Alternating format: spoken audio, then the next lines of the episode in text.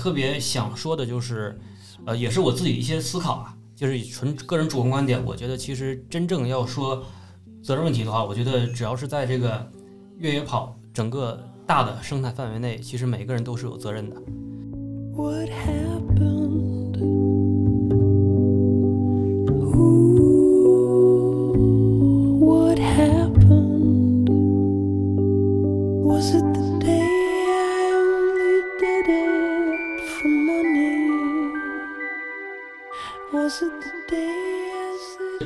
事情，是我就是也是可能是我自己的媒体人思维真正关注的。那真相就是这个东西，它是越野赛，不是马拉松。你们的关注焦点错了。真相就是你们在现场那在现场那些记者他梳理出来的东西了。真相就是可能有可能在大家各个群里面在讨论中越辩越明的东西啊。所以而不是就是不让人说话，或者是就是被蒙蔽过去，或者就是说瞎猜。sharp as a knife. I used to have balls. Be having the time of my life. 因因为我们都知道，就国内越野赛，它这生态是非常多元化的，非常丰富的，有大的有小的，有好的坏的，有就高海拔低海拔的。那你没法有一没法用一个。一一个完全的一个很死板教条的东西来要求所有的不同生态比赛，要不然你反而就把这种多元性给抹杀了。但我觉得它多元性其实是这个比越野跑非常也哪哪哪怕哪其实也是所有的户外运动最有魅力的一点，所以一定要非常有弹性，才不至于抹杀各种形态的比赛的它的魅力所在。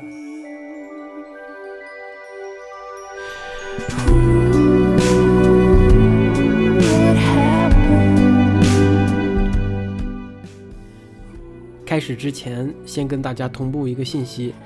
因为本期节目的录制时间是六月八号上周二，而黄河石林越野赛事故调查报告已于六月十一日上周五公布，啊，所以我们的讨论会与真实情况出现一些错位，但这并不影响我们想要表达的观点，呃，那么节目正式开始。Hello，大家好，欢迎收听本期越 Talk 越野的越野 Talk，我是园子，呃，我是深交。呃，我们今天呢，打算想聊一聊五月二十二号黄河石林越野赛的一个事情。呃，为什么我们选择在今天来聊？距离那件事情大概已经呃差不多三周了，是因为我们经过了这么长时间的思考，随着这个事情的发生，我们觉得作为嗯，我们也是从业人员，包括参与到这个运动当中，也热爱这项运动的一个一份子来说，我们觉得今天我们是应该。呃，准备好想要说些什么了？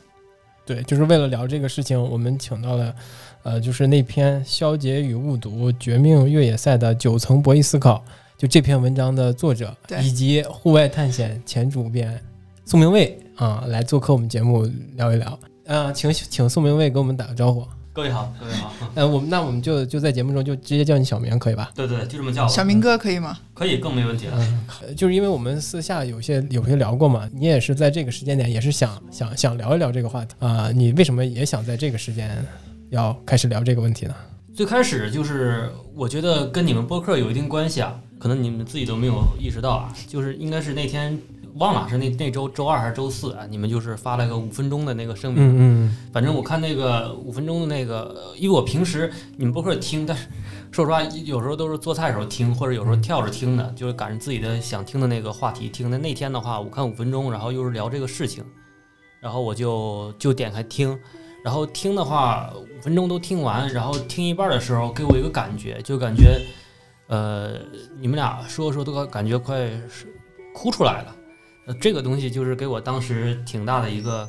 虽然不能震撼吧，挺大一个触动的。因为我觉得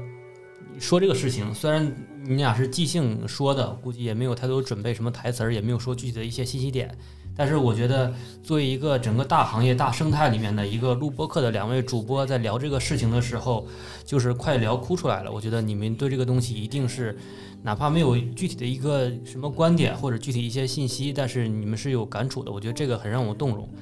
再到了后来的话，我看到其实我一般就是听播客都是听小宇宙平台的，我不知道你们听什么，可能很多人听喜马拉雅，我一般听小宇宙。我听小宇宙的话，有一般小宇宙里面很多新的一些播主啊，这主播呀，还有一些一些经典的、还有影响力的一些老的主播，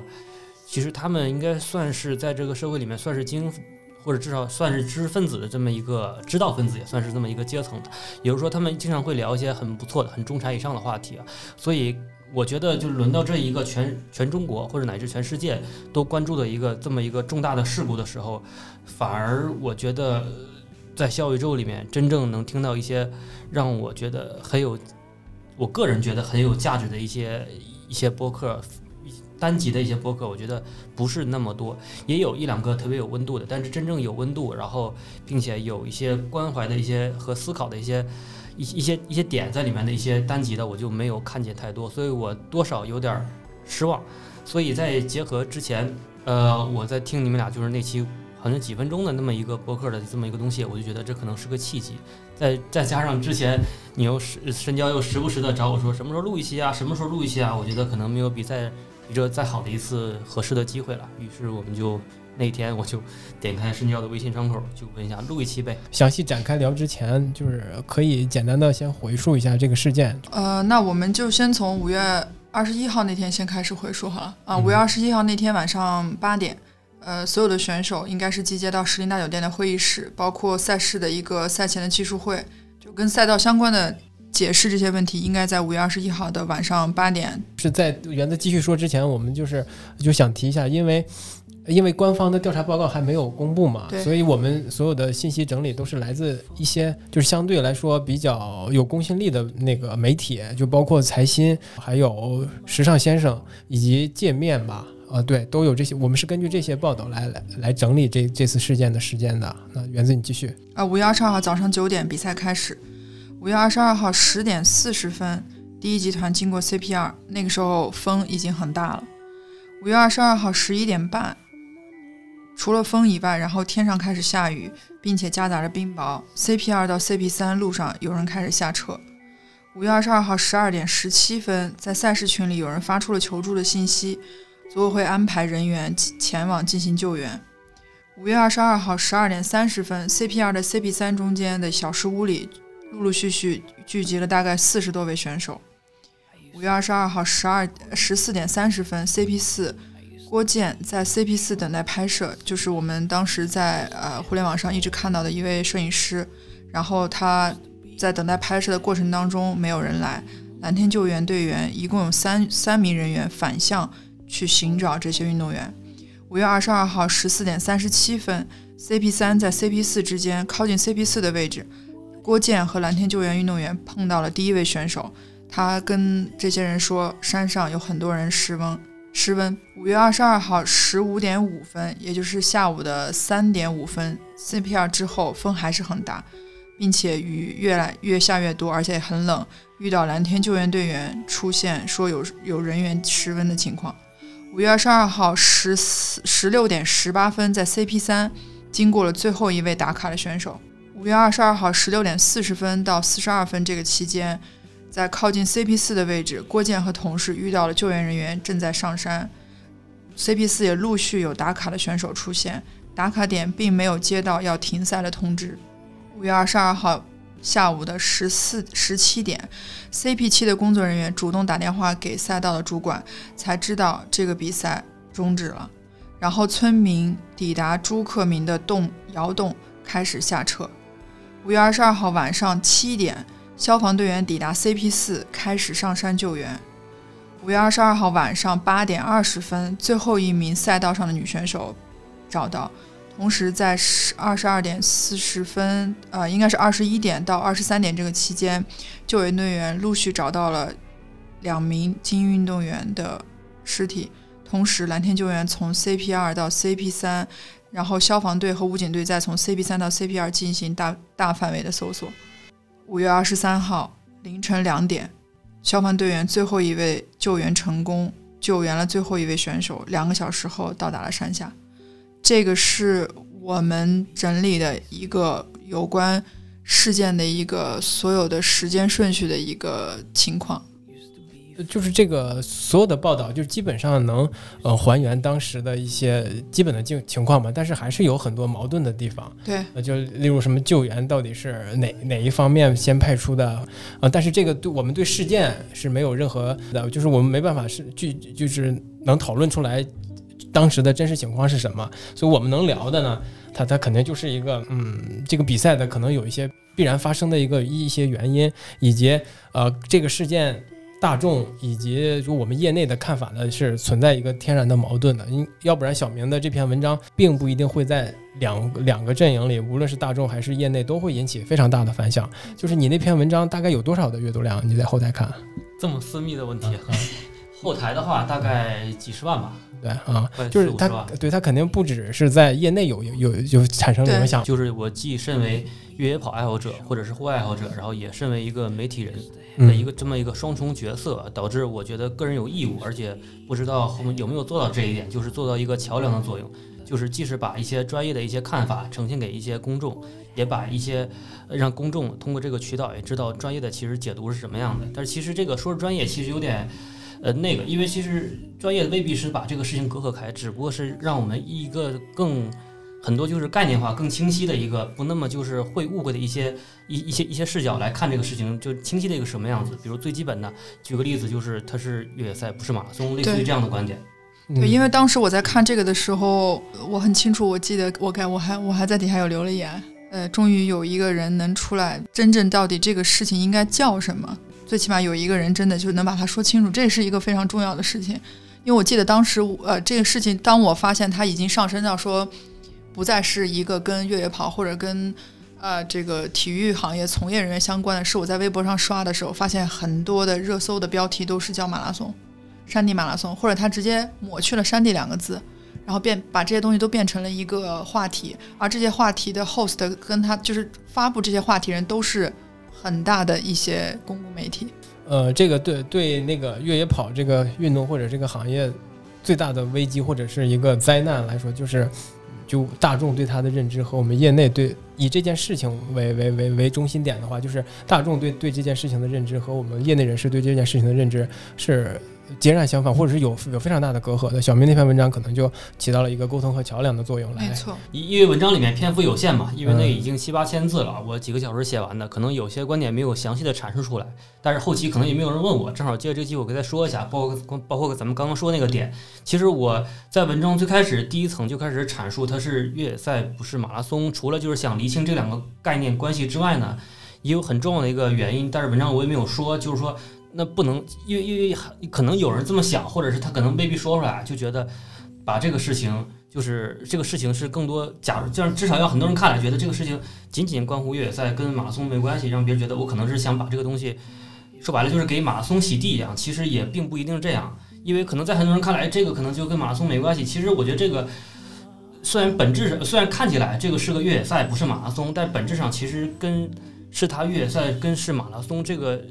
道理上或者问题的根本跟这个没关系，可能是整个生态的问题，也不仅仅是越野跑，甚至也不仅仅是跑步，甚至也不仅仅是体育本身，其实是一个更大的一个东西。但是后面我们可以再再详细聊这个事情。我们在那个网网就是就是网络上网，也看到一些大众对这个这个这件事情的呃评论或者是解读吧，一一最最最基本的就是分不清越野赛和越野跑和马拉松是什么，而且呃他们可能对参赛选手也有一定的误解，就认为他们是精英嘛。起码我收到了很多消息，就是告诉我说说这场比赛可能让越野跑的中国的所有的精英都几乎全军覆没了啊！这个是一个很大的误误解吧。另外就是，嗯，他们会认为，呃，因为是都是精英去最后出出了事情嘛，是不是这些精英因为一些为了一些奖金或者什么来忽忽视安全或者是忽视自我防护的一些问题？而且他们另外一个就是他们会把责任特别简简化，就。就必须问责，就是起码，例如什么人民日报啊，或者是呃新新闻那些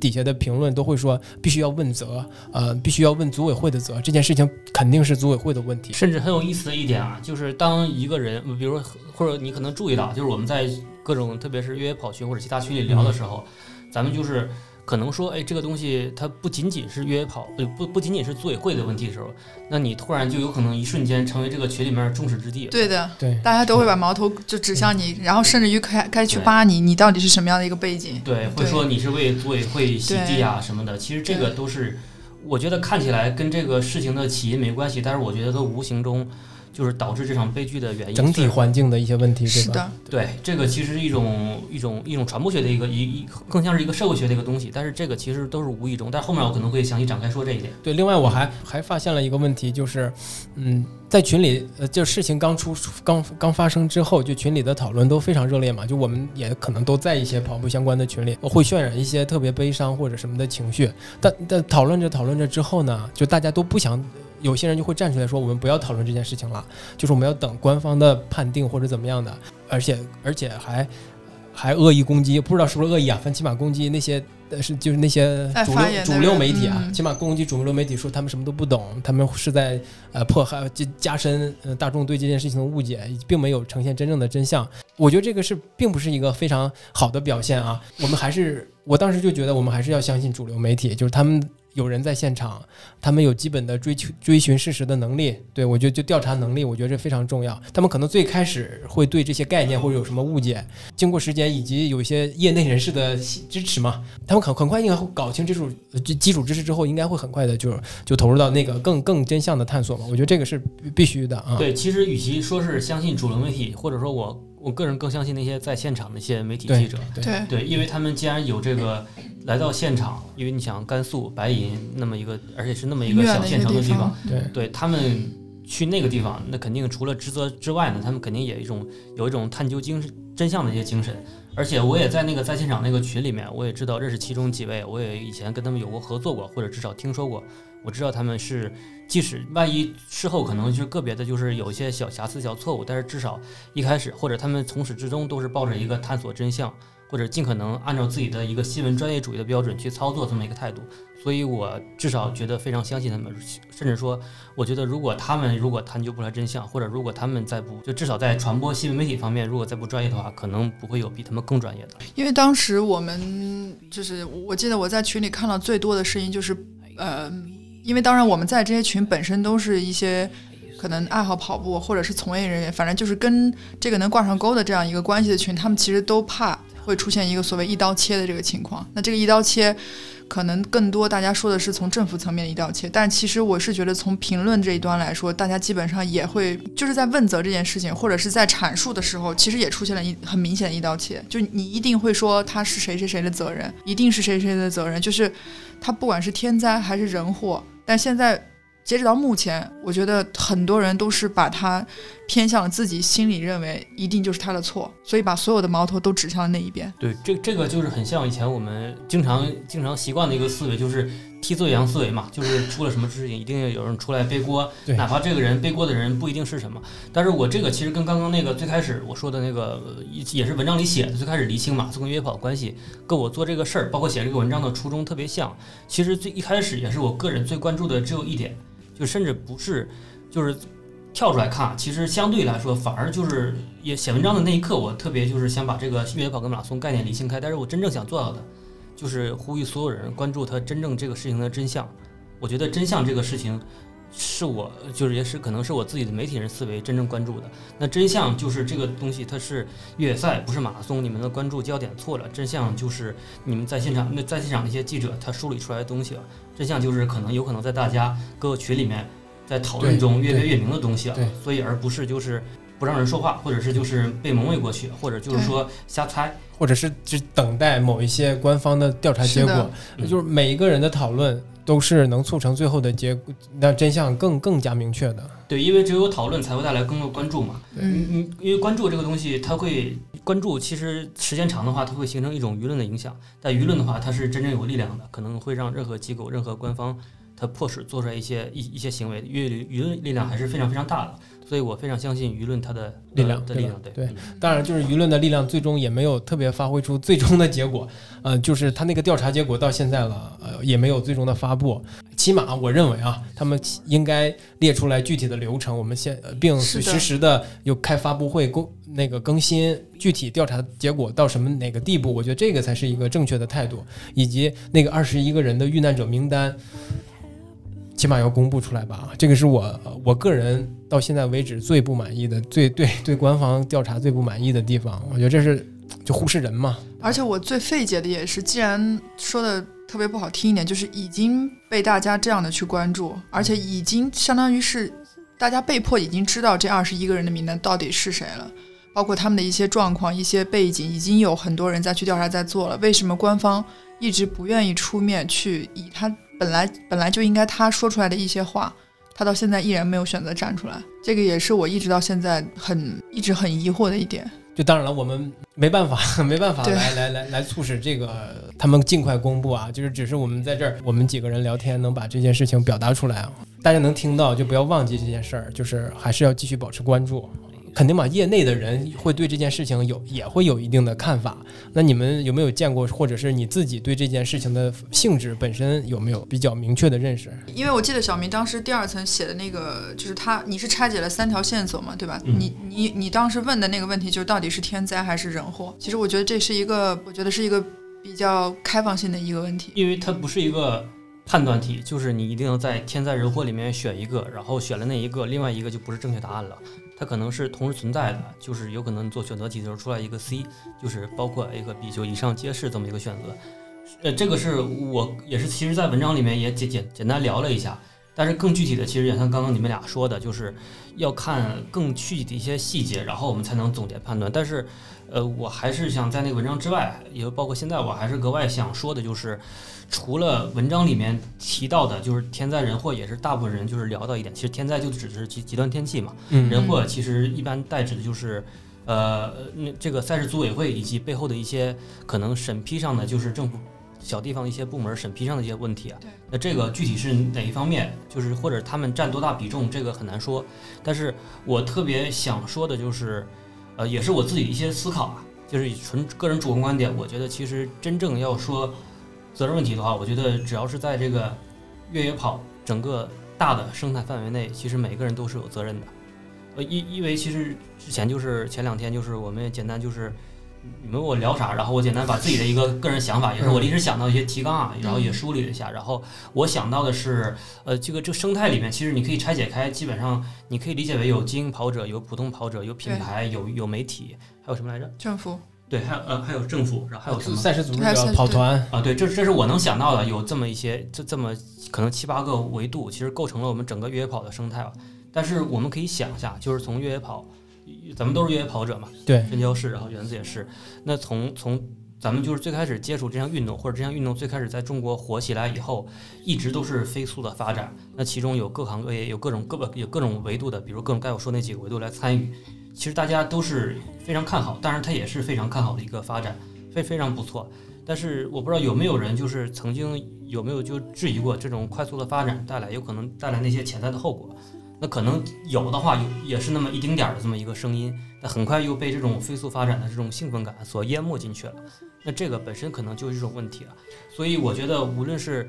品牌的推波助澜，还是媒体的就是高歌赞扬，还是跑者的就是精英跑者，或者是大众跑者，跑者一些一些一些一一些参与，包括一些小地方像极力推发展这个地方的经济啊，其实每一个人都都都都应该脱不开干系，我觉得对，都应该为嗯这次严重的事故，其实都是无意中都成为了其中的帮凶的一部分。那可能看起来是很间接，看起来很疏疏远。那比如你可能，但是你只要参加过越野赛，或者你从来就是没有思考过，我觉得这个都可能是其中的无法就是逃逃避开的其中一份子。就是你你所你想表达的，可能就是因为行业发展到现在这个状态，每一个你所说的那几个维度，每一个所有人的之间的关系，就造成了这这这起事件的一个必然发生的结果。即便是不是这一次，也可能会有下一次。就那个极端的恶劣天气，就是一个触发点。很，其实我我和深交都知道，很很接近的类似于这样比赛，甚至说从组组织程度更差的一场比赛，二零一六年的也姓黄那个比赛，黄山那个叫叫黄山一百，甚至它啊，的我知道那个，对，从嗯，组织上来，从赛事组织执行来讲，远远比这个烂太多了。对，那个，呃至少他那个你在 CP 在中央那个分岔路口那个呃指指路的人都没有了，有的那个补给站，那个不是不仅仅打卡点，是补给站，那可能好一好有一壶热水，那不好的话桌上只有个桌子，什么都没有。但那个它可能是在东部，而且交通比较方便，可能救援也也还好，所以天气相对来说也没有那么恶劣，没有那么极端。那所以即使怨声载道，即使所有人骂，即使那个人可能是携款潜逃，但是呢，他也没有造成严重的一些重大事故。那可能至少给大家好从好的一方面讲，给大家警醒一下，但是很快又被很多人遗忘了，因为可能是后来参与者慢慢的就忘不知道这个事情，要么就大家可能也不再聊这个事情，聊的话也是偶尔在一个群里面一闪而过，大家可能没有太多的反思。但我觉得这个就是最严重的地方。那为什么没有反思？那那那。对，那为什么又都已经这么严重了，还没有反思？那可能这个没有反思，反而就进一步变成了比没有反思更严重的一个问题。是的，就是让大家产生一种错觉，就是说，即使比赛做的这么差、这么烂，他也没有出过人命，那大不了也就这样，也就不过如此。但事实证明，他可能并不是总是这样。那比如，比如他有可能就是在一场中高海拔、中高海拔的地方，赛事可能也很烂，虽然没有那么烂，那可能，那可能他就是组织，可能一赶上极端天气，那就是这次比赛的情况。那他是就是出人命了，我相信这也是第一次让很多，包括选手或者组委会，或者是这个也是我刚才说的这个整个大生态内的每一个分子都知道，原来越野赛也是会出也是会出人命的，而不仅仅像以前那么烂比赛，仅仅是受个伤就而已那么简单。就是小明刚刚在说那个二零一六年那个黄山的那个赛事的时候，我就突然间想到，当时在那一年我正好是在做，就是我的身份是呃算是在负责赛事报名。然后我记得我记得很清楚，就当时那个赛事突然之间就是报道了一定程度，因为人很多。然后我原来在的那个公司也是承担了非常多报名的人，就那时候呃对就在易跑网嘛，因为当时报的人很多。然后突然之间赛事组委会就不见了，就负责人就没有了。那其实那个时候，你现在让我去回想当时这件事情发生，其实对于那个时候的行业，大家最多的就只是在谴责这个人非常的不靠谱，组委会很不靠谱。嗯。那我对还有一些游记，然后但也最多就是发一些牢骚而已。对，就是告诉大家不要再去参加这个人的比赛等等这种情况。那其实对于这，但是这个这更多可能只是对于参赛选手的一个警示。但是其实像对于比如说办赛的人而言，甚至于说当时承办这个赛事的，不管是景区也好，政府也好，他并没有意识到可能这是一个会存在的安全隐患。然后就膨胀到说，就在那个时候，可能大家都会开玩笑说，就是可能你就是就是赛事啊比赛多到可能你站在什么猪站在树上都能飞起来这种这种比喻也是非常，因为赛事真的太多了。我我记得当时这个呃就是呃那个白银这个事情出出发生的时候，我有跟一个已经不是这个已经不再在这个圈子里做任何事情的一个朋友当时在聊天，就是无意中就突然之间聊天，因为之前也好久没聊过，我就当时就说了一句话，我说。好可悲啊！就是你用，真的一定要用人命才能去唤醒。你应该去要怎么去想一想，要认真的去做哪些事情，要静下来去想这件事情到底该不该做，就一定要用人命才能去换来这样的一个反省吗？对，这就是一个深深深刻的悲剧。或就像黄山那次比赛，他并没有出人命，只不过是有一些人受伤了，或者是体验非体验感非常差嘛。他并没有引起人的反思。只有这次出了人命才会引起反思。我甚至觉得啊，当事情过去之后，可能这这次这这次用人命换来的结果，它并不一定能持续很久。我我比较保保持一个很悲观的一个一个一个想法啊，就是这有可能这就是一个人性所在嘛。对，所以我们做节目可能就是不想让大家遗忘这件事情，尽量把这件事情把这件事情的影响能更深远。所以我在就是文章里面最后一层，也是我觉得。假如这个文章能稍微有点意义的话，也是就是一最后一最后一点我写的就是我们能做什么，就是里面特别强调了，就是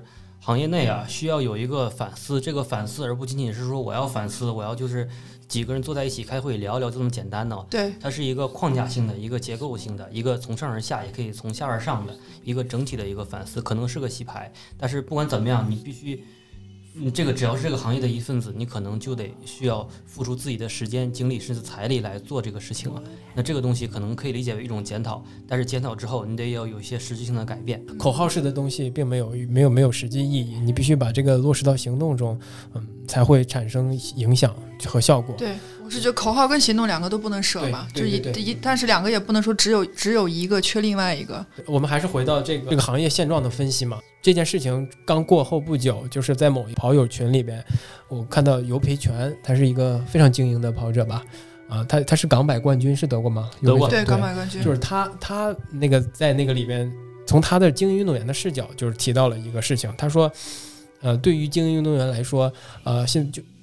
大众跑者对精英运动员的努力是有有有追求的和价值认同的，就是呃，如果这个运动员只有他努力才是这个运动运动精英运动员该有的本特质，或者是呃值得大家颂扬的东西。有些自媒体的对精英运动员的报道，它也是围绕着这个他他有多拼，在比赛中，呃，他是甚至是受伤了，他还在继续拼，有一个刻意的渲染，就是他们在在描绘一个人物形象的时候太单一和太片面了，呃，片面到只有拼才行。就这个可能会。绑架精英运动员，他们在比赛或者是训练的时候会说：“哎，我我要不要拼啊？就是因为我是一个靠这个吃饭的人啊。如果大众跑者对我不够支持了，媒体对我没有报道，那品牌可能就不会找到我给我支持，那我的这份事业可能就不会继续维持下去了。那我就拼呗，呃，就符合大众的认同和媒体的认同来拼呗。我觉得他这个观点是。”呃，我之前可能没有想到，我觉得你这个挺不错，就是会给很多人一些启发，特别是一些呃行业内的一些自媒体啊。因为其实我个人觉得跑跑步或者是越野跑吧，其实好像没有媒体啊，都是都是自媒体更多一些。但这个也可就导致我，当然可能回到上一个话题，就是为什么就是没有反思？我觉得最适合做这个反思的还是来媒体来做这个事情啊。回到你这个问题，我觉得是个很好的问题啊，就是特别是。值得品牌，甚至就是很多对大众跑者，我觉得都是值得反思的一件事情。对，都值得反思。但是，但是我没有跟真正的一些精英跑者深度接触过，所以我也不敢说是因为我没有一些具体的案例来支撑我任何观点，所以我不太敢深入的展开说。但是我觉得你这个是非常有启发性的一个点，因为你刚才说那个，其实让我想到就是，呃，我们之前之前有做过一期体育纪录片的那个那个那个音频，你记得吧？我记得当时在我们面对我们的那个采访嘉宾的时候，他很明显就是说，第一，我不是一个体育爱好者；第二，我也没有做过太多的体育运动。但是他可能，但他对于体育这件事情想要传达，因为我觉得越野跑。啊，它其实它是一个很小的一项运动，但它放大，它其实也是一个一项体育运动。我们所有的主流媒体也好，或者大家可能更多关注的是这个人他的苦，跟他因为要靠这项运动而得到一些什么样的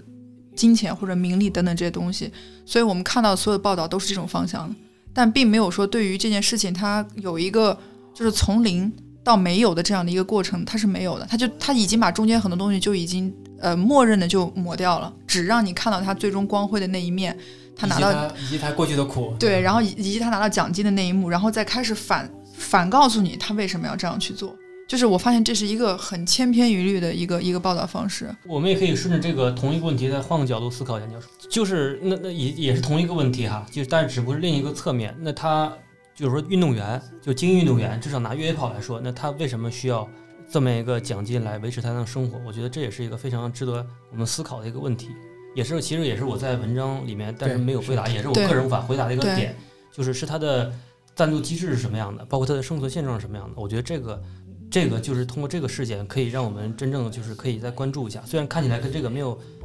这个事件没有必然的，就是没有直接关系啊，至少在我看来可能有可能没有太太多直接关系，但是他的生存现状。我觉得无形中可能有一些间接关系啊，我觉得这个也是非常我们值得关注一点。我就是我跟园子也也聊过，就是我们的节目是不是要关注一些精英运动员他们的生存现状和呃和和和赞助赞助商的一个情情况，他们到底能拿到多少钱？就是一个马拉松冠军级别的或者是越野赛前站台选手，他们到底能拿到多少钱？是品牌来的还是奖金为主？还是有些他的额外的工作？我觉得就是就需要有人做一下这件事情的。对，就我们我再补充一下，就是。其实更精确的说，应该还是呃职职业运动员，因为精英运动员的话，它更多是描述这个运动员的一个水平的一个状态而已，是精英这个形容词。那比如同样一个精英运动员，他可能是一个职业的，也可能是个业余的。业余的就意味着他平时可能在银行或者是一个什么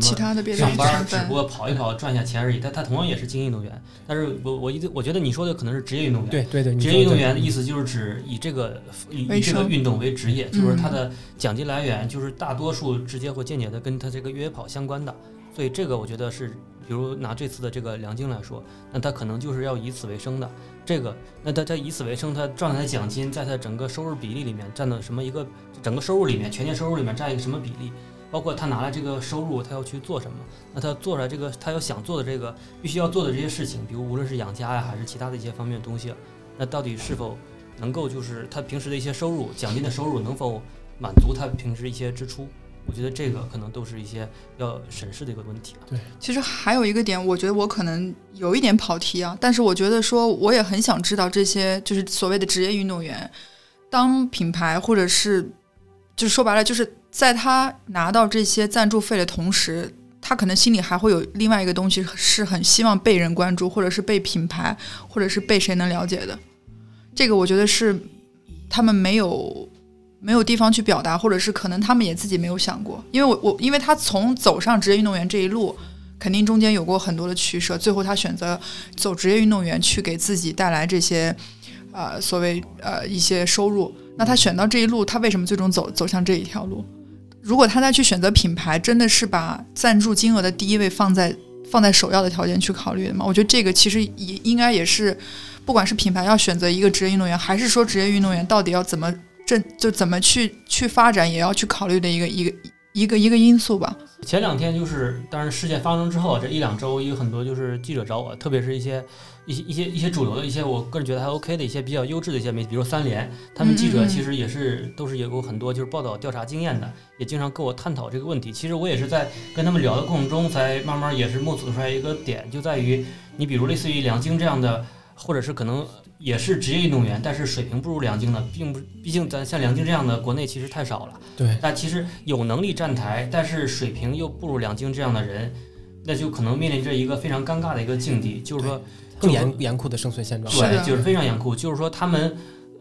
甚至哪怕即使是梁晶吧，你说他要在他真正其实越野跑的话，奖金大部分越野跑。比赛的奖金其实没有太多，至少没有多到可以完全的满足于至少那个养家的这么一个需求。那所以很多越野跑运动员，比如像以前的贾跃人家，他选择去转马拉松，因为马拉松才真正就是赚到钱能赚到钱的地方。是，但是真正我们都知道，真正国内的越野跑运动员，就是有几个就职业选手能在马拉松上能赚到钱的，那太少了。那这种情况下，他们就必须要提高参加这越野跑比赛的频次。那既然单场比赛没法拿到钱，那就只能不得不提高这个频率。所以就是尽可能就不求质，就只求这个量。但是量多的话，那有的时候肯定是有好比赛，那有的时候又有烂比赛。对，那可能恰好我们这次就是一个烂比赛。遇到了一个烂比赛是，就比如说像曹鹏飞，就是他既跑马拉松也跑越野赛。嗯，对他就是嗯，因为当时我记得我在跟他认识聊的时候，我一直以为他是一个马拉松运动员。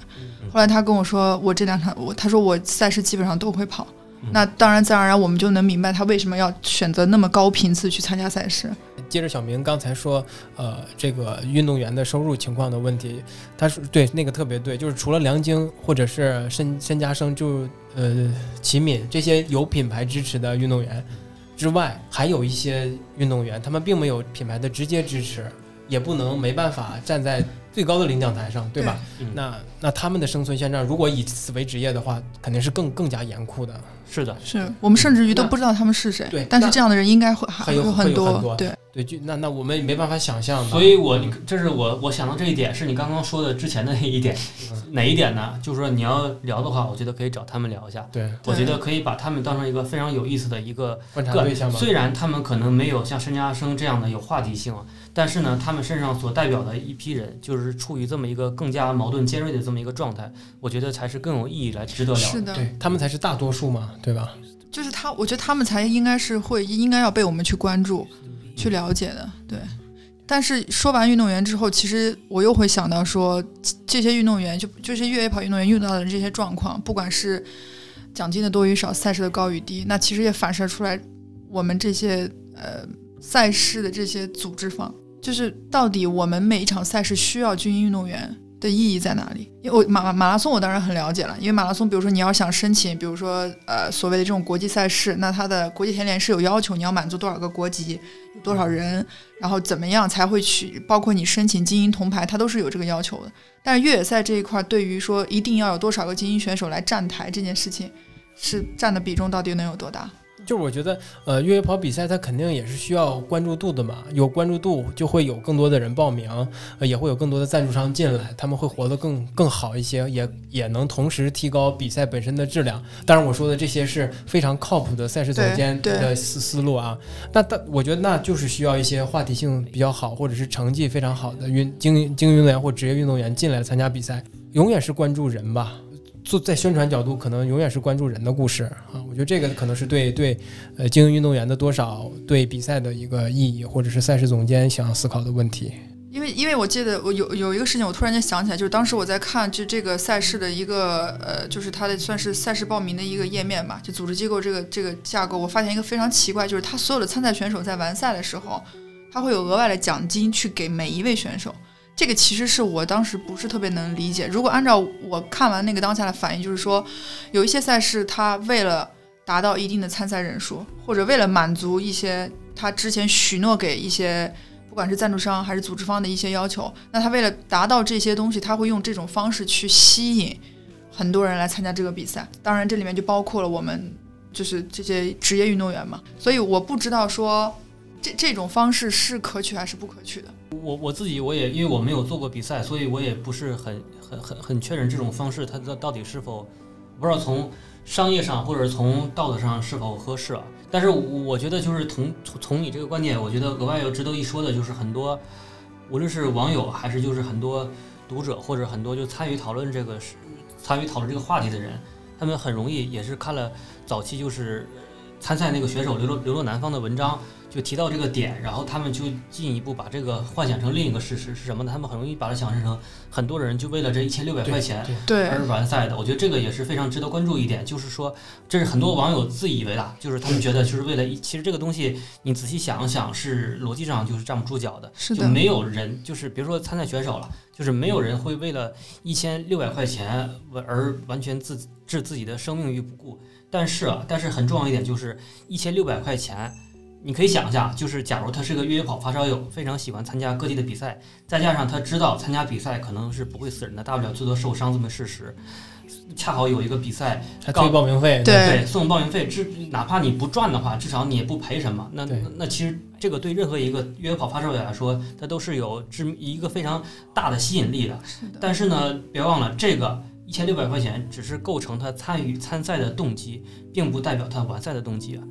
不构成他刺刺激他完赛的东西。对，是这这是很多就是网友之所以就是会简单的把它理解成就是为了一千六百块钱完赛的一个。他把这两个画成了等号。能把这这是一个逻辑上的误区，就是说一千六百块钱，它是它不是一个完赛的动机，这是第一点。第二点就是每个人对自己的风险评估，就是很多网友之所以会有之前那种想法，是因为他把每个人对自己的风险评估当成了一个恒一个恒定的一个量。其实风险每个人对自己的风险评估，它是一个动态的。你比如。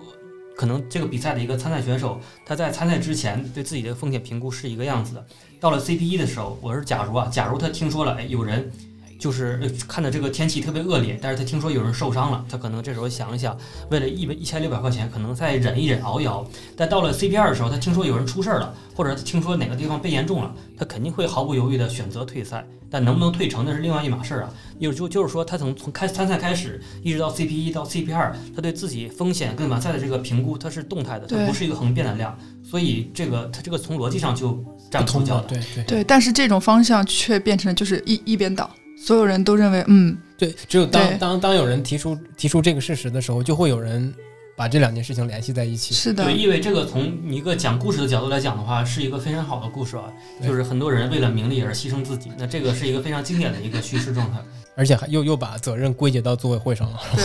你你们刚刚说到组委会，其实我想到另外一个听起来比较遥远的一个点，我不知道你们知道一一个算是哲学家也算是政治理论家，叫做汉娜阿伦特的，就是他嗯写了一本书，叫做《阿西曼在阿西曼在耶路撒冷》。讲的是什么呢？讲的是听起来有点远，其实我觉得跟这个组委会是有有关系的，可以借用这个理论来分析吧。就是说，他写了这么一一本书，就是他参与了，就是纳粹时期最后一个就是逃脱制裁的一个军官，他后来被绑回以色列，呃，被被绑回以色列了。然后，然后一九六零年有这么一个审判，然后他就是被受纽约客之邀去参与了现场这个审判。在审判当中，就是他有一些想法，然后回头写了这本书，写的什么呢？就是参与这个，就是这个军官。就是其实，在纳粹就是的那个法西法西斯的时期啊，就是通过他的手，嗯，有时候他下达的命令，屠杀了大概成千上万的犹太人。但是呢，他在审判过程中观察看这个人，发现他是一个非常爱好音乐、非常知书达理、非常有教养，也非常爱看康德哲学的这么一个人。其实按理说，他也没有心内心，他也不变态，他也没有暴虐成性，他也没有很坏的脾气，甚至脾气非常不错，可能是是一个很好的父亲，也可能是个非常非常好的丈夫。那他为什么会做出来这么一个事情呢？那他总结出来的，那可能他就是用阿伦特的话说，就叫做遏制平庸性啊。就他的恶不是那种很暴虐成性的，我们理解的那种变态的恶，它是一种很平庸的一种恶。那可能回到这个组委会上，我觉得它就属于恶之平庸性，呃，恶之平庸性一种一一种平庸的恶。这个但是这样的，我觉得是非常可怕的。他怎么平庸呢？他做了这个比赛，做了至少我在媒体报道上看，他做了四年了，前三年都非常成功，每年好像据说每年梁晶都来，然后都拿到冠军对拿冠军，都拿了冠军。然后甚至呢，这个比赛就是发生的时候，那个他的手下的二十二名员工都全力去挽救。我相信，就是他甚至在第一时间，就至少在比赛之前，他没有没有任何一个赛事总监希望自己出事儿嘛。毕竟你出事儿之后，他自己也要担责任嘛。但是其实甚至他也是个摩托车爱好者，他也也是一个非常据说人私下里接触过，人也非常不错的。但说的是，并不是为他洗地哈，就是说他是一个非常普通的、非常平庸的一个赛事总监。他的比赛烂，但是不是那么极端的烂，但肯定绝对算不上好。但是就是这种平庸性，在咱整个就是越野跑生态里面，我相信他肯定不是最差的那一个，但是他是比较差的那那几个之一，肯定有比他更差的。但是那为什么就这样的比赛出事儿？它肯定有一定的必然性，也有一定的偶然性。但是他这样的就是这样的恶，其实代表了更多的可能性。就是既然他这个比赛出事儿，那还有很多潜在的其他的类似的烂比赛也会出事儿。所以我觉得这个才是才是最可怕的一点，就是它既然有平庸性，那它这既然也有普遍性，那既然类似的事情说不定也会还会再次发生的。假如没有一个更深刻的一个反思，那这个恶之平庸性，对吧？嗯，嗯，它是始终存在的吗？如果你说它这个行业去整顿过后，就是有有有人监督，有人制定规则，啊、的行业内部也自省，到到了一个相对好的程度，但是这个这个平衡性还是存在的。怎么改变咱们一会儿说，啊，那是另外一个大的话题哈。呃，所以就是阿伦特也在书里面提到了，既然他他观察这个现象，他也提到了，就是他也进一步就把这个问题就是给继续延伸了一下，是吧？对对，分析出来，因为这个事情其实不仅仅是在纳粹期间啊，也是不仅仅是在我们越野跑圈刚刚这个这个事件本身啊，其实社会中经常能见到。因为我会说的话，或许你们也会有共鸣，因为你们在生活中也会观察到类似的情况。其实最根本的原因啊，呃，阿伦特他总结为叫做 “no thinkable”，就是不思，就是无私者，就是什么意思呢？就是他为什么就回到那个纳粹那个案件里面，他为什么会做出这样的选择？那长官命令他，他就像个螺丝钉一样，就是因为他不思考。他把这个总结为最重要的一点，就是没有思考。你你你可以再想想，你看起来这是一个很普通的一个词，也是任何一个人能做到的一个词，但是也是我在文章里面提到我们该做什么，其实也是提到这一点。我说的思考是人类最强大的武器，啊就是只有思考，或者是真正就是包括这次的，我说为什么说反思？看起来这是一个很普通的一个词，但其实它是一个非常有有有能量的一个词。你要真正能做到真诚的，就是检讨或反思，其实那是一个非常不容易的一个事情。很难，我觉得好难的。对嗯，但是我们不仅要在这个事情上遇到了问题才思考，我们在生活中任何一个事情上，其实都应该思考，哪怕就小到我们录录一个播客，大到可能是比如这次事件中它出了一个问题，然后每个人站在自己的角色来思考这个事情，他可能思考的结果，有的人认为正确，有的人不正确，或者不存在什么正确与错误之分，但是你只要我们还在这个思考的过程中，那它这个这个永远是一个，它会是一个良性循环，但是它不至于是一个恶性循环的。所以我觉得你刚刚那个点但，我我觉得就是，我觉得我们每一个角色，就是无论是你一个普通一个跑者，还是一个自媒体，还是品牌，你最好都要有一些思考。无论是你在做任何决策，或者是做任何呃判断之前，我觉得你在要要真正的就是深入思考这个事情，我觉得就会有不一样的地方。嗯，被你可以悲观，但是你要知道它是有救赎之路的。就我我们没有办法去预估未来的事情嘛，对吧？就所有的事情的发生，我们没有没有提前说特别多的预判，但是说如果你可能就是多想了那么一两步、两三步的话，很可能你会就是当这件事情真的发生的时候，最起码你真的不会特别的慌乱。我我我个人啊，就是我我我读书少啊，就是 就是无知言论，大家别介意啊。就是我个人通过生活可能总结吧，吃亏多了就总结。我觉得从本质分析，从本质上分析问题，我觉得有时候可能是一个偷懒的行为。对，如果把问题归结到什么，哎，它本本质上是是是是什么什么什么什么的，呃，那那可能他换句话说就是本质是不可改变的啊，这是我我个人的看法啊。那那越越探讨越哲学。对对对对对，咱咱们一会儿马上拉拉回来。对对对 但不过回到你这个，就是我可以呃，就至少我自己觉得啊，嗯就是你你这个前面这个思路没问题，但是结论我觉得肯定有问题。嗯，就是他是他他那个为什么我觉得他肯定不是个偷懒行为？你你说你看说归结到本质上的话，觉得它是不变的，那这个就是我觉得是有问题。那为什么说本质它就是不变的呢？嗯那对每个人的本质它都是会变的，但这个太是太太对对对，太形而上了。对对对对对那拉拉回到这件事情本身语言对对语言游戏了是吧？对 对对对，拉回到这件事情本身，我觉得有一个是大家真的反思出来，不管是从从业人员，就是所有的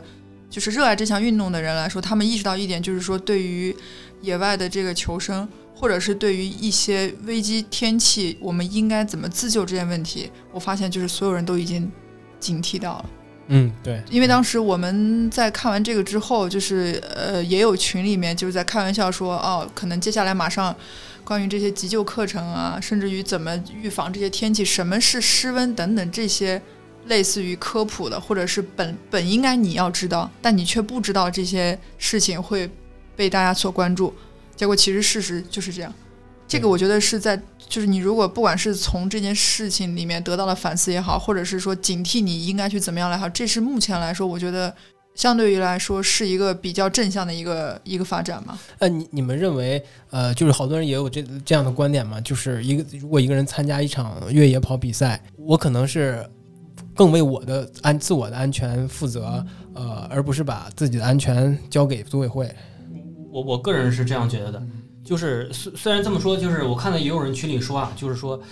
呃，你应该就是首先最做到就自我，你先把自己的这个安全意识，或者是这自己的就是技能关于安全方面技能要提高。但马上，特别是在这个事情发生之后一两天，又有人会说又在给组委会洗地。哎，我一看到这个，对对就是这个问题就就就就无语了。但是你你事实到底怎么样，我当然不用 care 他有没有人吵，但是事实什么样就是什么样。反正反正我个人观点觉得，你肯定是要优先于，因为这是个主动性被动性的问题啊，就是你自己要主动的提高自己的意识，跟组委会没有做到位，它是两码事儿的。那组委会肯定有他自己的责任，但是你也有对自己的一个责任，就是我要主动的对我对我自己负责。其次，组委会也应该对他负责。就是说我哪我做到了，组委会没有做到，但是组委会还是他有问题，那并不代表就是我就不能把自己的问题就不能把自己的问题就是责任给解决好。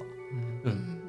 如果从我的角度来说，如果按百分比来算的话，我可能呃自我会占百分之七十，百分之三十会给组委会。就是首先，我既然选，我同意小明说，因为这个赛事从我来讲，我是主动去参加的，所以就意味着我相信这场比赛，嗯对吧？因为并没有人在给我思想上的胁迫或者逼迫我去参加，这是第一。第二是说我自身参与这场赛事，对于我自己而言，我心里是一定要很有数的。嗯，就说的不好听一点，该在什么地方吃能量胶，该在什么地方补给，我自己一定要知道的。在这个前提之下，如果组委会在他承诺给我要有的地方他有了，我觉得这个就是 OK 的。但如果他承诺给我这个地方他没有，那我觉得这个确实是要去问组委会的问题，嗯，因为我并不是一个精英选手，我只是一个大众大众的跑者，甚至于我可能在大众跑者里占。就是更更往后的这么一个 一个身份，对吧？从完赛成绩来说，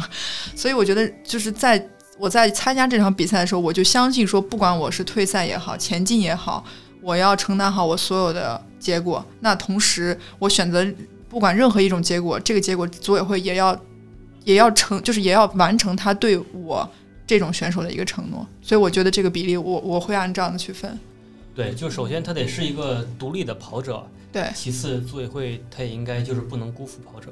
我我们聊的组委会聊的比较多，啊，聊的那个跑运者动员也有。也比较多，但是我们聊的那个媒体和媒体，我刚才也提到了嘛，一些自媒体或者是你不说没有媒体对吧？就是越野跑领域没有垂直媒体。我我经常跟我以前的编辑说，自媒体在我看来不算媒体了。嗯嗯嗯，就可能极端一点，但是就就是说你在具体的就是职业操作上，就是还有规范上，那肯定还是不一样的。所以我觉得自媒体还是不一样。就是哪怕你在事发后你可以跑到第一现场，但是对于一个面对一个什么样一个伦理问题和一个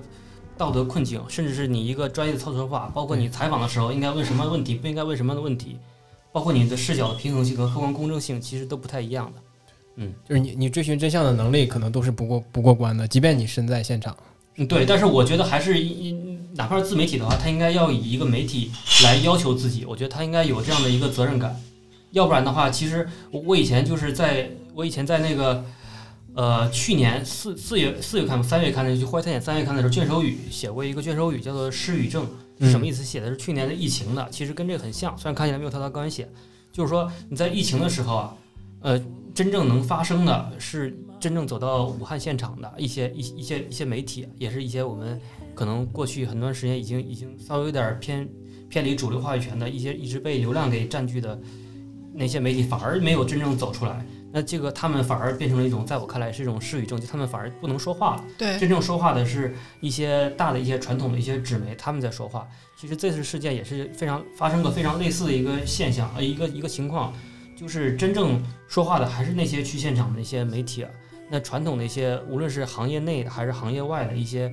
自媒体，他们看起来在说话，但是我在我看来像是什么都没说。对，是这样的，他们，就但是他裹裹乱了，他必须得说，对，呃，对他们又必须得说，不说就没有流量了。对他们他们存在的前提，或者是他们追求的前提，就是嗯流量和呃为为为为组委会或者为品牌服务。我相信也有那样的自媒体，有良心的自媒体，他会以媒体要求自己有这样的，我知道有这样的，嗯但是那个非常非常难得。如果遇到这样的话，我我跟我以前的编辑说，恰好工资也不错，你们就去吧，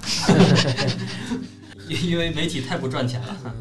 有一点媒体从业指南的感觉，最后。你你们觉得呃就是越野跑这个行业行业里边，嗯，品牌的参与度够吗？就好，就是比如从业人员可以相互问一下，其实就知道说，对于一个越野跑赛事，它的所有的啊、我们从赛事的就是成本到最终的盈利点来说，它的结算出来的什么毛利率啊等等这些，跟马拉松比起来，那真的是非常非常少，嗯非常非常少。当然，一部分是因为它参与的人数本来也达不到说像马拉松这种万人的级别，第二个是说它本本身这个赛事所在的场地的这些等等这些要求，它也花不到说像用一场马拉松就是用到了这么多社会的公共资源，所以其实越野赛就我知道说它的它的运营成本跟它跟它实际能达到的利益来说，肯定相较于马拉松是少很多的。那再说到品牌对于这个赛事的参与程度，对于跑步这件事情。如果把越野跑跟马拉松都统称为算路算跑步的话，品牌在参与这件事情里面，我相信更多的一一个成分还是希望在同一时在在一定时间内大范围的一个曝光，跟一个大范围就是人流量的一个聚集。这个我觉得是很多品牌选择去赞助越野赛或者赞助马拉松一个最重要的点。它我再从一个另外一个视视小的视角来来切入这个看我聊我的看法，我我觉得，呃，我以前经常跟编辑说啊，就是特别聊越野跑的运动的时候啊，就是说，呃，越野跑不只有越野赛啊，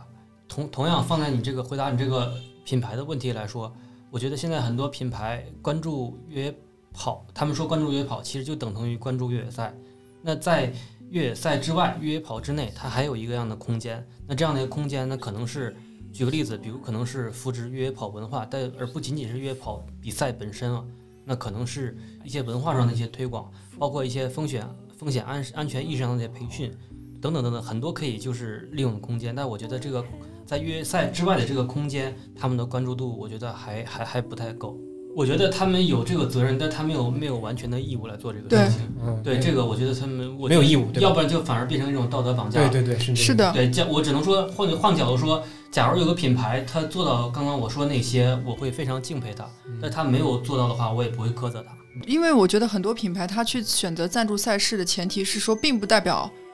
呃，因为并不代表说这个人他一定去跑越野赛，或者他知道越野赛是什么，就可能他知道的就是社会让他知道的这些东西就够了，他并不一他并不一定说一定要为这个文化去付出什么东西。但他如果选择去为这个文化去付出他的努力，去给去就是通过他品牌影响力去让大家更多人了解到这个文化，那我觉得这那那当然很好了。respect，对，respect。可以可以可以，但是，但我不知道通过这件事情会不会让一些真的是说，可能他的受众也好，或者他的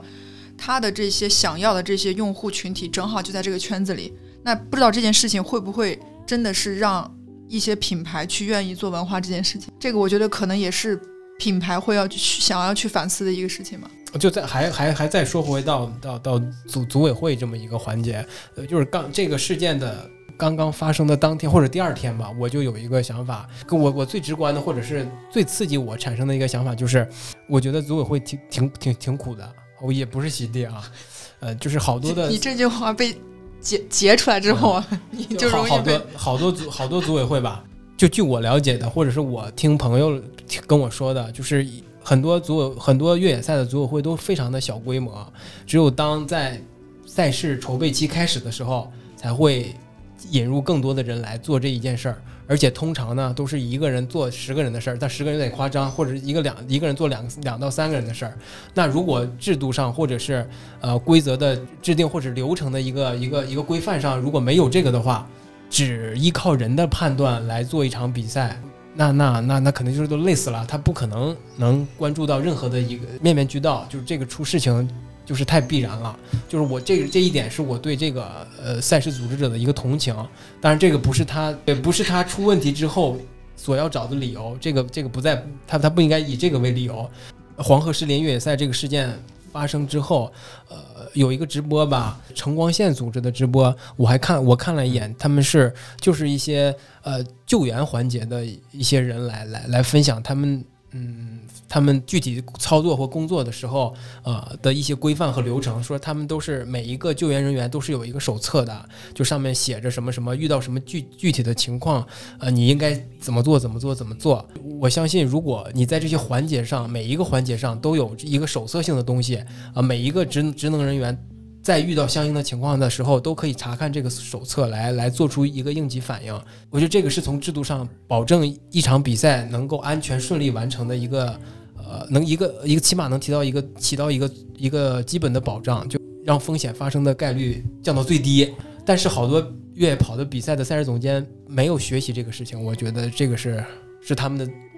出事儿了，就是他们的他们的问题。他洗，他帮他帮赛事洗地，然后把责任都推到了赛事总监的身上。你你有没有看过他的报道？我没有看过他的报道，对，虽然我也是看的，他是之之前前三届，就这是第四届嘛，都是他做的。是不是他不是换了吧？临时换的。呃我看说都是跟至少跟他有关关系的人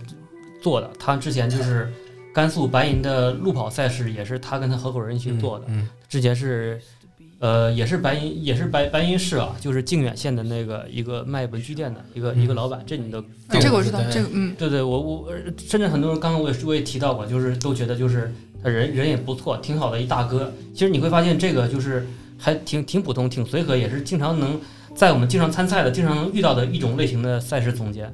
对，那假如你亲眼看到他他很累的话，其实你很容易产生同情。嗯，这这个是正常的，但是这个我觉得都不能成为就是他这个事情的借口。对，但是肯定里面有些偶然性，文章里也提到过，但是这些都我觉得都不能成为一些借口。对。我是觉得，既然你选择去做一个赛事总监，而不是一个文具店的老板，对。那你就应该知道你应该承担什么样的责任，嗯。就什么是你的义务，就是你你既然干了这个工作，你中了这个标，做了这个赛事，有一些最基本的东西，这是你必须要去习得的，嗯，不是说你要通过出事儿或者是怎么样才能发现哦，我好像应该缺点什么。对，这个东西跟即便给了他一个流程化的一个东西，如果他并不从内心不认知、不了解，他其实看了他也记不，他一定也记不住。嗯我我觉得这个是特别重要的一点，就是他既然选，你刚才说特别对，既然选择了做了什么呢？他但是既然他就应该为自己的选择付出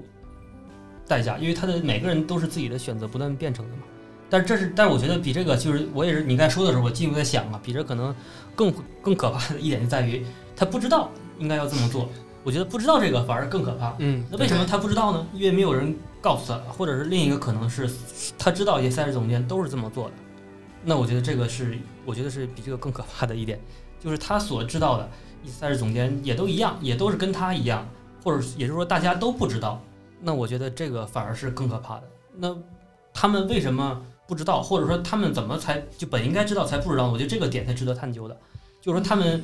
那就说明我可能是很多可很多很多种可能哈，可能是本应该有这么一个循序渐进的这么一个体系，让他们知道有这么一个应该怎么怎么怎么做，他们就其实没有成为这个体系的一环，或者他们没有，假如应该有个什么培训，他们没有加入这个培训，或者有一个什么强制性的东西，他们没有参与其中，反正肯定得有一个什么东西让他们本应该让他们知道，他没有，而他们实际上不知道。那我觉得这个是外部条件，内部条件他们其实应该有这个主动性去去学习这个东西的。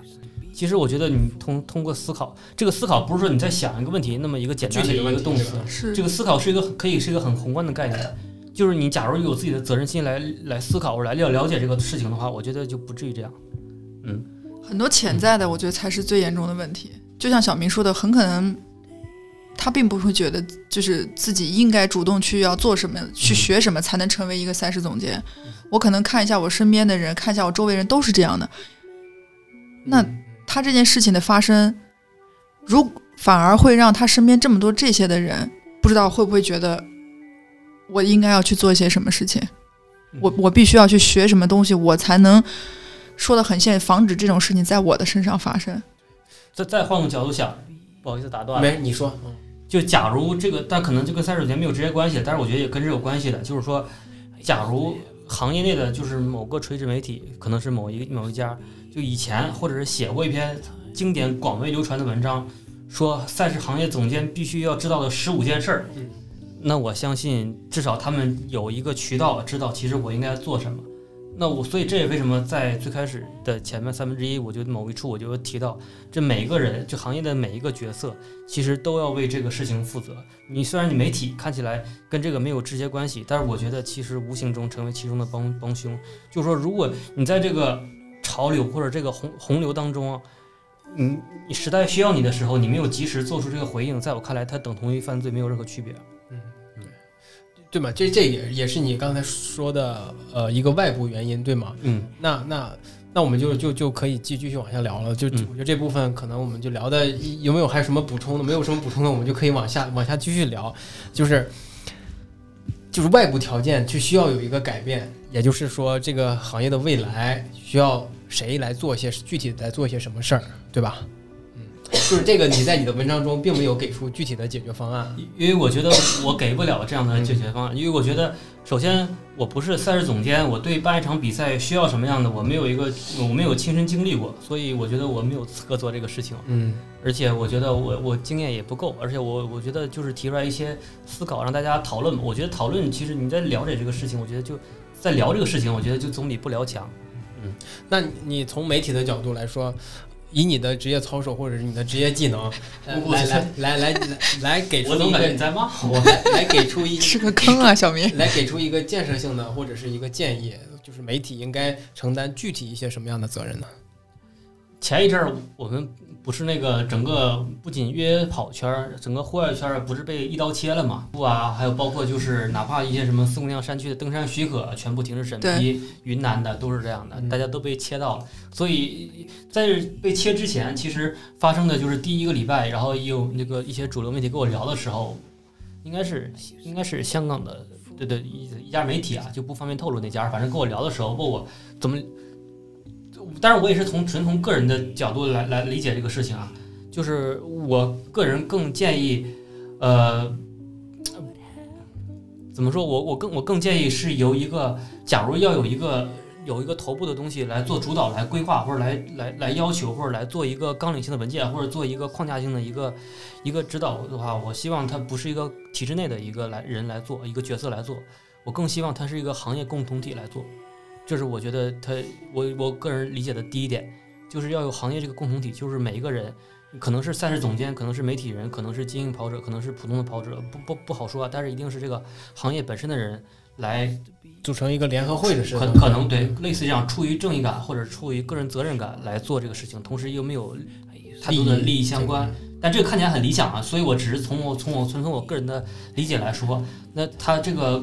行业共同体的话，它首先它的出发点，我觉得是是 OK 的，嗯它可能不是一开始它就是做这个事情，可能它就是从正义或者责任感来讲，而不是体制内从一个管理的角度讲。那你讲一个运动，如果纯是从管理的角度讲的话，我觉得它虽然它可能安全上确实有保证，但是我觉得运动的一大部分魅力也丧失了。所以我觉得行业共同体，但前提是怎么规划，包括你在哪些就是奖惩上做到哪些约束性，或者是它的权利是怎么怎么得来的，这些都要考虑哈。但是我只是说谁来做这个事情，我觉得是更在我看来是最合适的。其次，我觉得有这么一个行业共同体的话，他们具体做出来一些具体的东西，我现在没法说。但是我觉得比较理想情况下，他们有假如有一个指导性的一个文件或者是一个一个什么体系的话，那个这个东西一定要有非常大的弹性。嗯这个弹性呢，就是因因为我们都知道，就国内越野赛，它这个生态是非常多元化的，非常丰富的，有大的有小的，有好的坏的，有就高海拔低海拔的。那你没法有一没法用一个一一个完全的一个很死板教条的东西来要求所有的不同生态比赛，要不然你反而就把这种多元性给抹杀了。但我觉得它多元性其实是这个比越野跑非常也哪哪哪怕哪其实也是所有的户外运动最有魅力的一点。所以一定要非常有弹性，才不至于抹杀各种形态的比赛的它的魅力所在。就不能模型化一把把规范成一样的比赛，对吧？就一例如你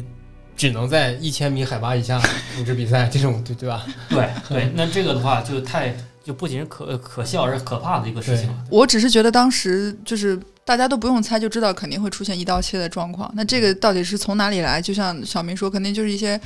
体制内他们习惯性的就一定要先要用用这种行为，先让大家先冷静下来，就先把这件事情可能先就是他该有的这个措施，他总得先做。但我希望的是说，这个一刀切能让一些真正参与到这个中间中的每一个人去想，给就是当外界迫使你要停下来的时候，那希望你可以利用这个停下来的时间去想一些真正如果在重启的时候你应该要怎么办的这些事情。因为因为我是觉得说。嗯，首先我觉得户外的这个魅力，只有你当当，只就包括越野跑的美，只有当你开始跑的时候，你站在那个当下，你才能明白这这个东西到底是什么。这个一定也不会像是说现在说的这个东西有多么的危险，就是就包括对吧？我们一定只要我我相信，我们只要是在中间一份子，一定会被自己的家人或者是朋友会被问，你以后还要不要继续？你当时在不在现场？你不要再继续，真的好危险等等这种。就这这样这样的关心肯定是很多很多的，但是我觉得这个关心的同时是是你要去想，我我我倒是愿意，我我我比较倾向于说，就是这些反思包括出来的这些东西，就是我们一定会有一个原则性的问题，是绝对不能这个底线，不管是大赛事还是小赛事，不管是哪一个人，这个底线大家是一定要守住的，在这个底线之上，我觉得你可以根据自己的状况。这个赛事的大与小，这个地方的承办能力的多与少，你自身参与赛事到底适不适合去选择符合你符合你要求的这个比赛去参加或者去办就好了。但是这个底线是一定不能破的。现在问题就在于它没有底线，嗯，所以才会酿成这么大的一个问题。嗯，其实其实我个人觉得，就是至少就现现阶段来说，我觉得一刀切本身其实倒还好。为什么呢？因因为就是因为曾经啊。刚咱们之前刚刚也聊过，有过有过黄山一百这样的事情，但是大家都没有太以为意。那这两方面，就是说，一方面可能整体行业大家都非常兴奋，所以就是迫不及待的，就像一个洪流一样把它席卷过去，把它遮过去，相当于什么事儿装作什么事儿都没有发生。另一方面，是因为它没有一个很强的一个约束力，让大家强行的就停止下来。那所以，那那类似于这个事这个事情，类似于同样的性质，比如这次再次发生，特别是还是以重大事故。发生的话，那我觉得除了国家，我想不到，特别是在咱们这个社会当中，还有有什么其他任何一个呃权力机关或者是一个一一个行业或者是一个哪个角色的人能做到这一点，让大家强行的停下来。我觉得强行停下来本身是 OK 的，在这个时间点上没问题啊。但是我觉得这我比较顾虑的是，也是可能很多人顾虑的是停下来之后的事情，对，就怕它停下来是一个永久的状态，或者它变成一个。非常死板的一个状态，就是这个是反而是最可怕的一点。嗯，还有一种其实是我当时在猜想的，就它不是它不要是一个，就它不是停下来，而它是个暂停。嗯嗯，暂停就意味着它重启之后很可能还是一样的继续。嗯，因为它只是暂停键嘛，对吧？嗯，它并不是说可能让它快进或怎么。如果它只是暂停，那缓过这段时间之后，OK，我们再重新开始，依然还是像原来一样的这个状况，这个其实才是也是一个很大的问题。嗯就我个我个我个人啊，我主我主要就是担心，嗯，呃，就是大家对越野跑会造成一个抗拒的心理，就是就是当然除了我们体验过越野跑魅力和多元化的的的之外的人，他们会对越野跑有一些就不好的想象。我就出来出了这件事情之后嘛，我的同学会会发微信问我，哎这。哎，这这这比赛，这这这个太危险了，你以后注意点啊！就是或者是，呃呃，可能我也不会再会想参与这件事情来。他他他不会不会像我们这在，因为是身在环境之中去跟继续跟进这件事情，就所以他的认知就只停留在最初的报道或者是大范围的讨论的那一点，他就觉得啊，这个事情是一个不好的事情。但如果这个印象如果形成了吧，他他连开始的机会都不会再有了。嗯，就我我最担心的可能就是这一点，能大众会形成一个刻板印象。所以所以大范围讨论好还是不，成为一个社会公共话题来来讨论是好还是不好呢？那那我觉得那对行业来说可能是一个整顿或者是一个呃一个提升再再出发的机会，但但是对大众来说，它很有可能会让人们形成一个刻板印象，就是对甚至对马拉松都都因为概念的一些不清晰，甚至对马拉松都会有一些刻板的印象。好在现在马拉松还没有完全切掉吧。还还还是有有有一定的生存空间吧，所以这个时候就格外需要越野 talk 这样的播客。嗯，对你这个点落的非常好，小明哥你太聪明了，这个一下就对是这样，就是就是我我我我给你举举个例子啊，嗯，就是我最擅长举例子，举例子，你刚才说这个就是我你你你要看就是站在一个什么样的时间框架来来考虑这个事情，短期内这个是必然的，肯定会发生的，但长期内的话。呃，也不能算是算是，哎，幸运还是不幸啊？就是反而会让更多人知道越野跑这个运动，反而会让它更更大。这不是我自己自己瞎想的一个理论啊，其实这是很很现实的，在登山里面领域就发生过。你比如九一年的就是梅里雪山山难，你在那之后十年当中，反正至少很多人就是谈到登山色变，但是但是就是因为有梅里雪山，所以大家才把当时在看来，当时中国看来很小众的一个运动，高海拔登山运动。拉到了一个主流的视野里，或者多次山难其实也起到这么一个作用。其实它是一个非常悲伤的一个事情，但是就是因为可能是无论是刻板印象也好，还是媒体的一些传播和叙事也好，让更多人关注原来有高海拔登山，所以才造成了造就了后来人就一些去参与这项运动的可能性。因为在参与之前，他得首先知道，虽然知道的前提是一个负面的，嗯，所以才越来越多人参与，然后慢慢登山。虽然也不能说特别多吧，但是至少。现在主流社会才知道有高海拔登山这么一个东西，一个存在吧。那越野跑的话，从短期内其实也是一样的。那可能很多人圈内人退圈，外圈外人的话根本就不敢进来，觉得它是一个很可怕的一个一一个运动，甚至他觉得有个死亡率很高的一个运动。但是你要站在一个更长久的一个时间框架内的话，他会把这个拉到主流主流的视野中。虽然我觉得以这样一个姿态拉入是一个很可悲的一个事情。但是你要客观来讲的话，它确实更多人因此知道越野跑这项运动的存在。那更多人也可有可能因为知道了，所以有可能才参与。如果你想往一个很不那么悲观的视角来思考这个事情的话，那我对你你这个让我想起就是对小明爱举例子，我特别爱回想，就就就也就两两三天前，就是一个刚刚认识的一个算是一个。呃，也是一个媒体人，但他不是这个，我不是我们体育这个圈，他是做创投，嗯，就是这个这个方，但他本身是一个跑步的人，而且他还是一个刚刚开始喜欢跑步的人，他就是他意思就是说，他最疯狂的时候，正好反而是疫情那个期间，就是跑步练特别凶，然后当时就我们在聊天，他就他就在讲说，其实在此之前，他对于越野跑跟马拉松的这个之间的这个界限，他是根本分不清楚的，他会统称把所有这些都叫跑步，嗯，啊，对，因为他本身是从健康跑开始。他说他非常惭愧的说，他知道越野跑是因为这次这件事件，而且他说了一句话，他说就是大家其实呃每一个每每一个行业都喜欢用破圈这个词来形容，都都愿意去做破圈的行为，但是在他看来，就真正说跑步破了圈，让他们这些可能完全就是甚至于他说他的同事都在讨论这些事情，却是因为这这件事情导致说大家都去关注，突然间就像小明说，他开始去了解。到底越野跑是什么？越野跑、马拉松、山地马拉松这些到底是不是一个统一的名词？它的危险系数到底能有多高，能造成这样的情况？所以，我觉得这是一个双，这是真的是一个双刃剑吧？对，你看看起来像是一个野火，把这个所有东西都给聊的差不多了，都都烧得一干二净。但是可能就是因为它的烧得特别旺盛，所以在很远的地方也能看到它，所以也让大家知道有这么一把火存在。但是这个火虽然把所有的生命都烧够。烧光了，但是也可能是一个重新开始的一个契机。嗯，假如做个比喻的话，可能是个这样的。可能短期内是只有一些理性的人才会把这件事情分成两面看嘛，就是你它肯定存在一一定的危险性，但是有这么多人喜欢这件事情，它肯定也是存在它的魅力嘛。短期内只有理性的人才会这么考虑。呃，大部分来说可能不会有投入过多的关注，只是哎知道越野跑这么哎出了这么一个严重的事情，我我下班或者是上班的摸鱼的时候跟同事聊聊天啊，就是最近这么事，哎好惨呀，就是哎这项运动怎么样怎么样？短期内我们能做什么事情呢？起码从我们三个人来说，就是可以各自分享一下，你你能体会到，或者是呃你你独属于你个人的一些经历，让你体会到越野跑它真有魅力的这么一个事儿。我我我我个人的越野跑经验其实没那么没那么丰富啊，呃，也去过的距距离也没有那么的就多多样嘛，就是很给我的体验就是它很累，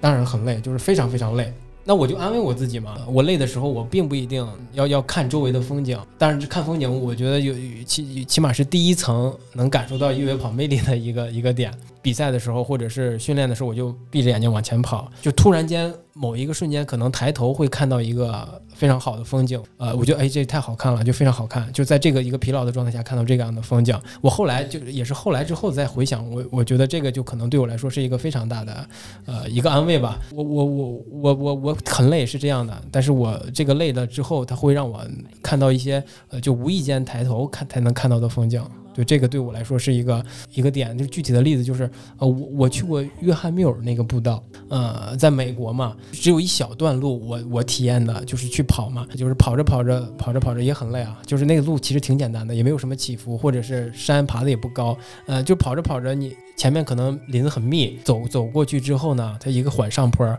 到上坡之后就是一下子就开阔了，就是一片海，就是那种无意间的风景。可能对我来说是越野跑最大的魅力。那我先说，我我我不我没有像申江老师有这么多跑越野跑的经历啊，我为数不多就三次，我都能数得过来。第一，而且我这三次越野跑分别体验了被退赛，然后双人越野赛跟自己一个人就是跟自己完赛这么这三种不同的结果。第一次是就是我们三个第一次认识那个 Sky Running 第一届那个比赛。对对，那当时那个赛事，我们都应该都是参加的二十九公里，我记得是。然后我是临终点还差一公里的时候，被就是被那些工作人员强行让我退赛，理由就是因为我那时候已经有点高反，但我并不知道我的嘴已经紫了。然后我跟人讲说是因为我自己肤色黑，所以显示，所以觉得我的那个嘴。他说你明显就是喘气都已经不一样。我说没有没有，完全没有，我就是可以的，因为真的就就差那一公里了。然后我记得当时我记得非常清楚，就我还有一张照片，就是那个。救护人员跟我说：“你如果真的选择跑这最后一公里，我们陪着你一起到终点。你拿着这个氧气瓶。”后来呢，我心里想说，因为那会儿也在做比赛，就觉得不要去给别人增加这些不必要的压力。我说：“那 OK，我退赛好了。”我最后就坐了车，到了距离终点大概还有一，就是到景区门口了嘛。然后我就下了车之后，我就顺着那个门口往上走，我就看大家从我旁边往上跑，就那一个瞬间，心里就是觉得很失落。当时的状态就觉得说，OK，越野赛不适合我，我我我不要再跑了，就也觉得好丢人啊，被人劝退这种。后来第二次是一个双人越野赛，在崇礼的一个比赛，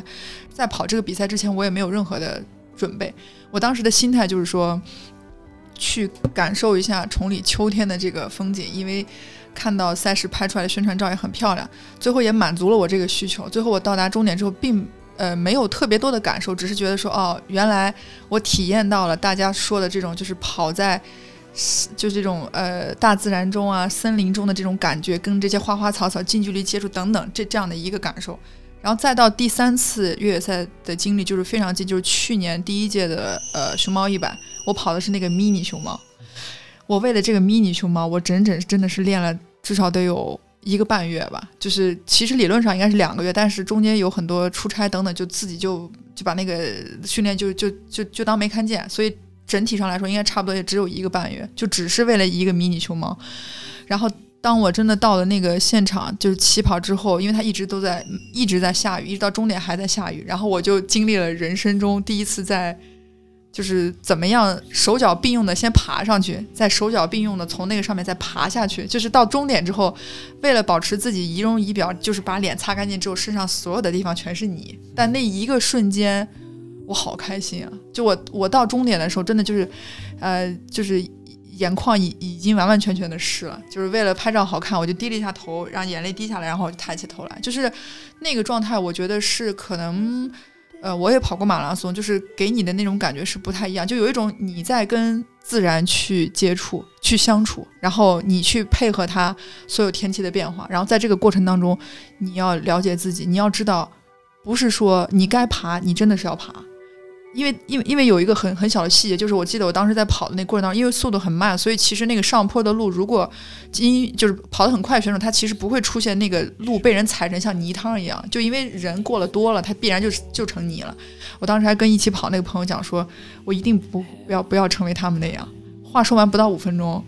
我就只能这样了，因为你你必须要上去，你也不能往后退，所以整体的这个过程就是变成，我当时觉得我内心就是我一遍遍的告诉自己要怎么样，不要怎么样，然后一遍遍推翻自己，必须得这样，不能这样，然后到最后发现说你要去敬畏自然，你要去热爱这个环境，所以其实越野跑对于我来讲，我是觉得我我依然还会再去跑，但是我希望我在下一次在跑之前，就是做的。不管是准备来说还是训练来说，一定要相当的充分，然后我再去感受它另外不一样带给我的这种经历。对，那行，小明了到小明了。呃，我我想了一下，就是一我参加的，我也不知道算多算算少，可能就是，但是我参加的就是可能，哎，大概是八九年前吧，就是最开始从好几场百公里开始跑的。后来我就后来刚刚我想了一下，我可能这可能跟别人反过来。我先是参加好几个，除了第一场参加个越野赛是个四十公里的，然后是好几场百公里的，然后七八十公里的，然后五十公里的，然后参加的越来越距离越来越短，越来越短，最后是三十公里的。但不管怎么样，可能跑了也差不多得有六七十场吧。那可能这这几年跑的少少了很多啊。后来我发现我可能是越跑最后虽然看起来距离越短，后来就是我觉得心心灵上越强大。这个强大可能不是那种你要坚持到底完成一场比赛的那种强大，而是因为我我后来就是认真反思了一下，我觉得早期我参加百公里比赛的时候，好几场每一场的时候都没有准备好，就是说我没有那个能力能驾驭一场一百公里比赛的时候我去参加，所以与其说是我参加百公里比赛，不如说是我想让别人让别人知道我想参加百公里硬硬上呗，是吗？对呀，其实我知道很多就是。越野跑者，包括这次黄河的，甚至很多就是类似的民间的跑者，有很多很多。与其是说自己参加百公里越野赛，不如说是让别人让别人知道自己参加百公里越野赛。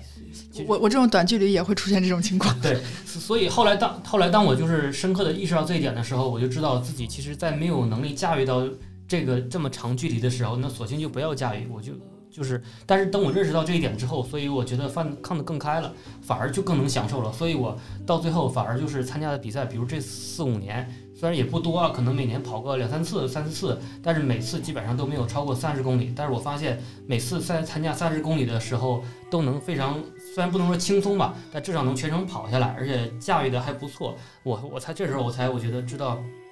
才真正享受到。一场越野跑比赛或者越野跑本身带给我的乐趣，甚至我跑完之后我都没必要把它发出来，让别人让别人知道我参加一场越野跑比赛。那这一刻我知道，其实我参加比赛已经不是让别人知道了，就是我想参加而已。对，其实对，那等于我们其实那次遇见你的时候，已经是你开始跑短距离的时候了。就是已经，我觉得就是今天聊的还挺挺多的啊，方方面面都已经聊聊聊到了。那就这次就非常感谢，就是宋明卫小明小明老师来来参加我们的节目，给我们给我们分享了一些这些观点和和看法嘛，以及他的故事啊。对我我其实还真的很感谢，就我当时记得我给小明的留言就是我非常感谢在这个时候能看到这样一篇一篇文章，跟我现在这个心里的感受是一样的，因为我我们其实，在录那个延更通知的时候，我们俩好犹豫了好久，就是也有过一些分歧在那种，就是。不想在这个时候去去去说一些什么东西，让人觉得我们好像很想去跟这个时间点卡住，但又觉得说，就我们叫越野 talk，那是吧？就是名字上天然有一个 有一个关联。对他这个是对对，这是一个开玩玩笑的一个说法，但我们觉得就是很就是真的很难受，很很难过，所以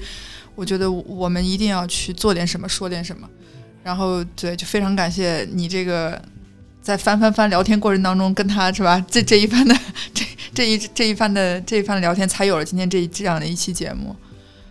对，也是呃一一大部分观点都仅代表那个嘉宾本身个人观点，对对对对，与本节目无关。以上言论仅仅代表个人个人 嘉宾个人观点。你不能再补一句，不是为组委会洗地了。对对对，与越 talk 无关。啊，盗盗用，我觉得最后安迪应该用小明那个工号那句话，就是人类内心冲突是真正且唯一值得书写的对象，也是唯一值得我们讨论的对象。就认识到这个事情的复杂性，嗯，就不要轻易的下下判断，通过自己的意向来下判断，并能知道越野跑的魅力所在。就你如果有爱好，就自己坚持就好了。对，就这样。希望越来越多越多的人感受到越野跑的魅力。好。这期节目就到此为止，再见。好，拜拜。拜拜。